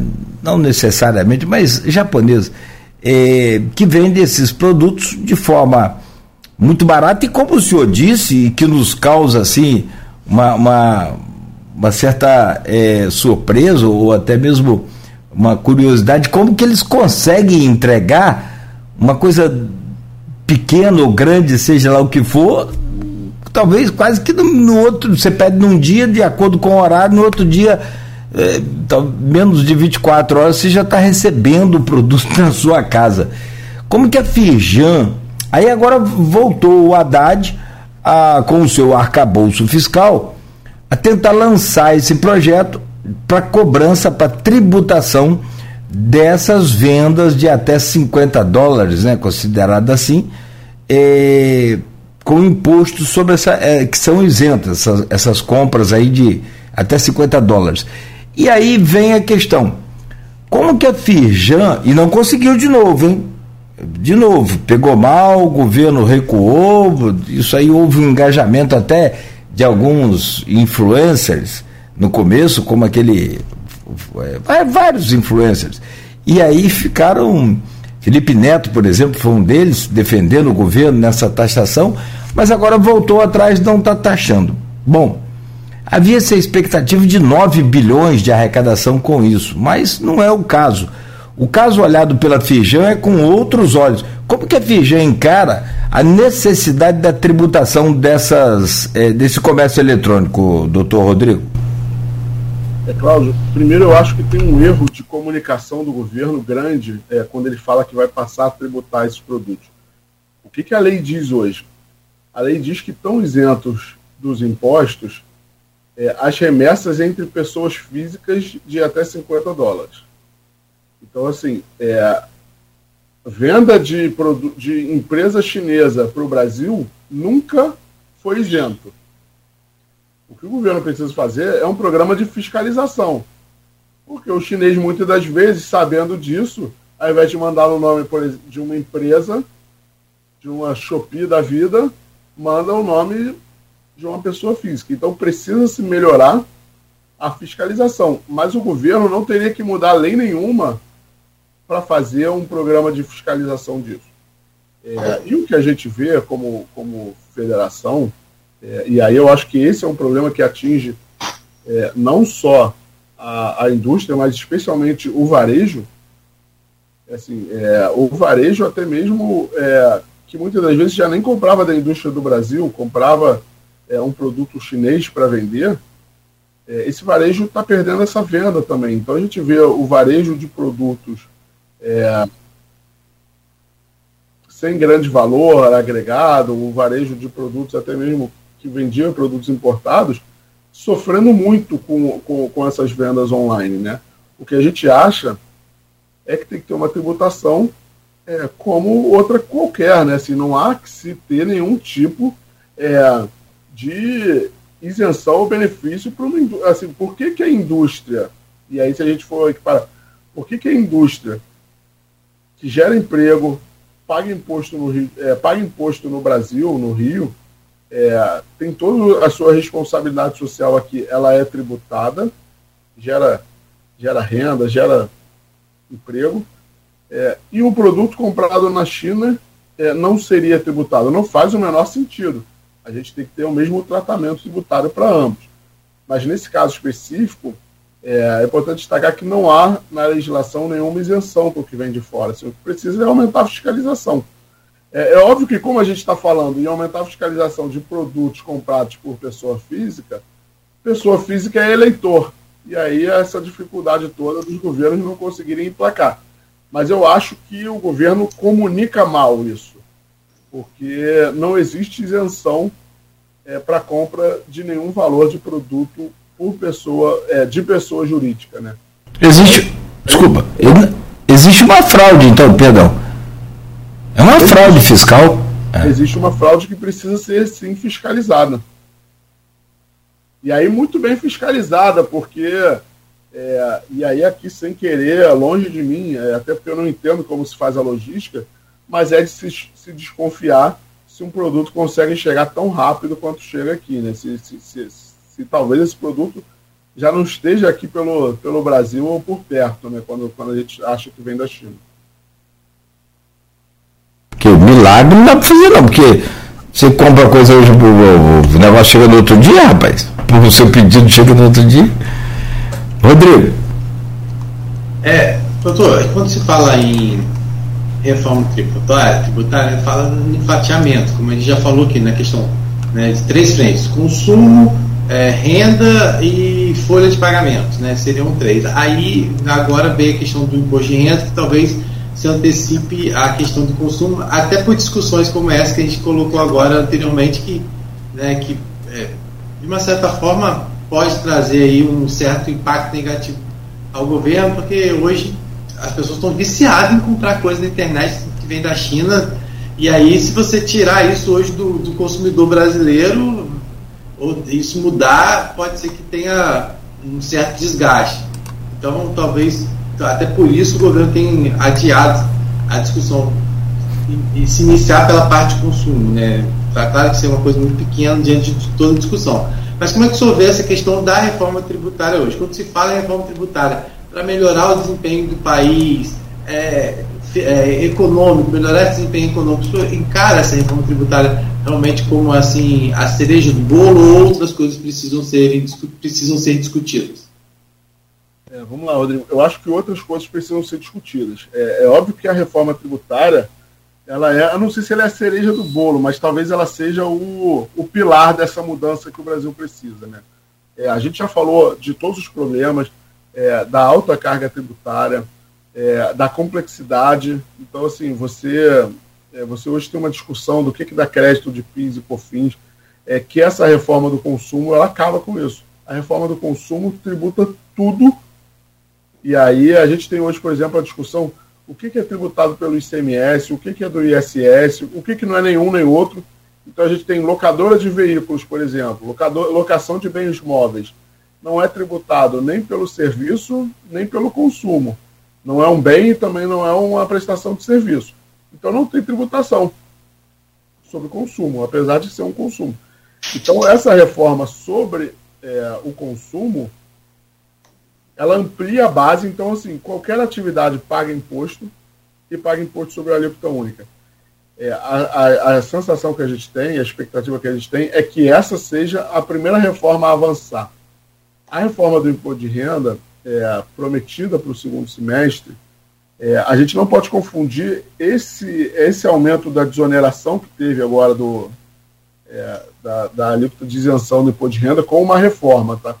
A reforma do imposto de renda ela chegou a ser discutida já na Câmara, aprovada na Câmara e foi para o Senado, mas a gente acha que a, a, a, discussão vai recomeçar do zero após a aprovação da PEC sobre da, da, da reforma sobre o consumo. Então a gente tem uma reforma sobre o consumo que vai reduzir, que vai excluir, extinguir ISS, ICMS, PIS/COFINS e IPI em troca de um imposto único e mais um imposto seletivo. Então a gente teria um imposto que incidiria sobre aqueles bens entendidos como supérfluos. É, então, é, arma de fogo, por exemplo, poderia ter um imposto sobre um imposto seletivo. É, e aí poucos, talvez a bebida tivesse, é, cosmético talvez tivesse também. É, então, a, a, a, reforma do consumo é essa: é redução dos tributos, é, simplificação. Então, hoje eu tenho uma, uma, discussão do que me dá direito a crédito, o que é essencial, o que não é, o que agrega ao produto, o que não agrega. Com essa reforma do jeito que é apresentada, tudo aquilo que eu comprar me dá direito a crédito. Então, a gente passa a ter um crédito amplo, a gente passa a ter uma tributação no destino, um crédito amplo, o que por si só gera uma um ganho de eficiência muito grande, porque, como a gente falou, é, a classificação do, dos créditos hoje, a alocação desses créditos, ele gera muito a necessidade muito grande de, de investimento nessa área. Então, a tributação sobre o consumo é basicamente essa a reforma. A tributação do imposto de renda, a reforma do imposto de renda, é uma discussão especialmente é, da tributação sobre os dividendos. Hoje, o dividendos do Brasil eu não gosto nem de dizer que ele não é tributado, é porque o legislador no Brasil parece que tem uma memória curta. O Brasil tributava é, o imposto de renda em 20% e tributava os dividendos em 15%. Ou seja, se a gente somasse imposto de renda e dividendos, dava 35%. A 35% numa conta mal feita, né? porque era, era 20% sobre a renda toda e 15% sobre o que eu distribuía de lucro. E ninguém distribui 100% do lucro, porque você tem que fazer uma série de reinvestimentos. Então, o governo brasileiro, lá atrás, juntou os dois numa alíquota de 34%. Então, a gente tem ali, é, se a gente somar a contribuição social e imposto de renda, 34% hoje é, de imposto. E é por isso que eu falo que a gente não é que a gente não tribute os dividendos, é, a gente tributa já antes de pagá-lo. E aí o governo do Brasil esquecendo, e aí o governo agora, esquecendo que a, a, a alíquota de um era 20 e a outra era de 15, é, cria-se o discurso de que não se tributa dividendos no Brasil e nos outros países todos se tributa. Mas se a gente pegar a tributação dos outros países, ela na média 20% sobre o lucro e 15% sobre o, o dividendos. Então, o que a gente discute, assim, a, a Firjan não é contra a tributação dos dividendos, de forma alguma o que a gente é contra é esquecer esse histórico e achar que a gente tem que tributar o lucro em, 20, em 35 e o dividendos em mais 15. Não é isso. Então vamos tributar o dividendo? Vamos. Mas, mas vamos retirar a tributação, vamos voltar ao patamar da tributação do lucro como ela deve ser para ser competitivo. Então reduz a tributação sobre o lucro e aí sem problema nenhum se tributa o dividendos. Então essa vai ser a discussão da reforma sobre a renda que é a segunda reforma a ser tratada. E a outra reforma, e aí essa reforma talvez uma reforma mais complexa de se discutir, é a reforma sobre a folha. Eu acho que a reforma sobre é, a tributação da folha, ela, a desoneração da folha, ela é essencial para a geração de emprego é, no Brasil. É, a gente falou no último bloco o quanto é caro é, os tributos sobre a folha de pagamento. Só que, ao mesmo tempo, é a tributação sobre a folha que garante é, a existência e a subsistência do nosso sistema previdenciário. Então, e a gente já tem um problema que é a base, né? Eu acho que não é um problema só do Brasil, mas a base de contribuintes tem diminuído, né? A gente a, a gente está é, a população está envelhecendo. E a nossa forma de fazer previdência é uma forma onde o que a gente, o que a gente paga de previdência não, não vai para um para um fundo nosso, para custear o nosso. A gente está custeando a previdência de alguém que já pagou. Então, alguém vai ter que, quando chegar a nossa vez de se aposentar, alguém vai ter que pagar a nossa. É, e aí, assim, a gente tem uma base cada vez menor, porque é, a população está diminuindo e, e as, as, as, empresas têm gerado menos emprego no geral, né, tem uma substituição grande. É, em razão do, da, da, da, inteligência artificial, de uma série de coisas, da, até mesmo do, do, dos novos equipamentos, da, da, da, inovação toda. Na Europa, por exemplo, já se discute cobrar contribuição previdenciária sobre máquinas, né, porque assim, se eu não vou ter humano e eu preciso desse dinheiro, é, então a gente tem esse, essa dificuldade em mexer em tributação sobre a folha. Ela é extremamente necessária, mas foi o que a gente falou, assim, é, isso precisa ser pago, a, a previdência precisa ser paga é, naquele valor. Então, é, se não vai ser isso, vai ser algo parecido com isso, enfim, é uma, é uma discussão é, bastante complexa. É, eu vi que o Jean publicou uma matéria durante a madrugada, né, que o Ministério da Fazenda considera propor a desoneração do salário mínimo, né, que isso deve ser uma discussão que deve só ocorrer no segundo semestre, mas já vem sendo colocado aí. Não sei se você teve a oportunidade já de ver o que foi dito, mas eh, seria esse o caminho inicial? Como que o senhor visualiza isso? É, a gente teve uma reunião, é, dentro da FIRJA, a gente tem um conselho tributário que discute é, um pouco de tudo, né? Assim, tudo que é ligado à tributação, e a gente teve uma reunião com o Bernardo Api, que é o secretário especial sobre reforma tributária do governo, na, no mês passado. É, ele até chegou a mencionar, é, não tão é, explicado quanto foi agora, mas sobre essa possibilidade é, de desonerar a folha, e aí talvez eu tenha uma desoneração gradual. É, eu acho que ela faz sentido para a indústria é, e para os empregadores em si. Agora, a gente tem que discutir qual é a relevância e a, e a pertinência disso no, num contexto geral, né? o quanto de fato é, isso vai gerar de, de, redução, ou se, se eu reduzir só a tributação do, de quem ganha um salário mínimo, né? Assim, até um salário não tem contribuição, depois passa a ter. É, a gente tem que entender se, se isso não é um.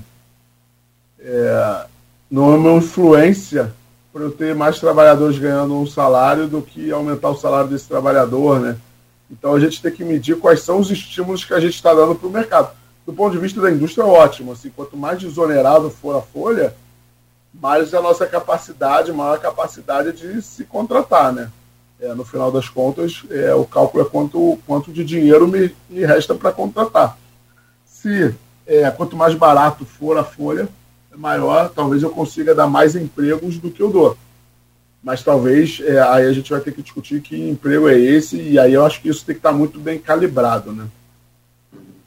É para como o senhor disse mais cedo, para cada trabalhador formal, né, que ganha o salário, você paga o dobro de salário, você paga o dobro, né? A empresa paga o dobro referente àquele trabalhador, ou seja, se ele ganha 1.500, a empresa gasta 3 mil para gerar aquele emprego.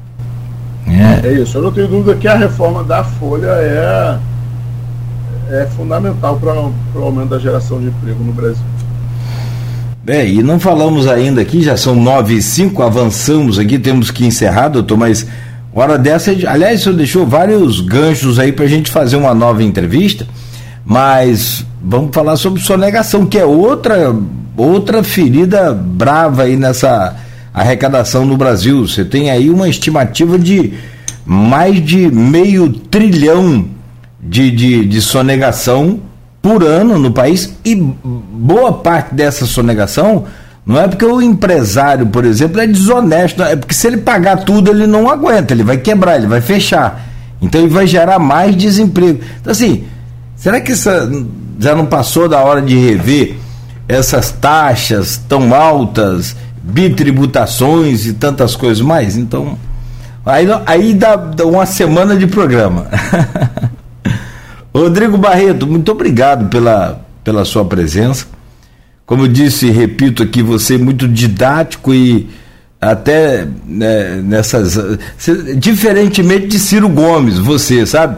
Que o Ciro Gomes, quando ele vai fazer a campanha política dele, é um cara muito inteligente, muito bom. Aliás, conversamos com ele aqui nesse programa, mas ele, ele parece aquele professor de química na última aula do dia, não tem? Aí o cara chega, rapaz, você já tá. Nossa, mas não tá aguentando mais. Vem aquele professor chatão de química querendo que você aprenda química 10 horas da noite. Então, fica aqui o nosso agradecimento pela sua participação e, repito, sobretudo pela forma didática de transmitir o conhecimento que você tem. Muito obrigado e até uma próxima. Eu que agradeço, Cláudio, Rodrigo. É, a gente está à disposição. É, sempre que tiver algum assunto que vocês entendam que seja de interesse é, da população aí de, de Campos, é, a gente está à disposição. A nossa ideia é trazer o maior número de informações e esclarecimentos possíveis.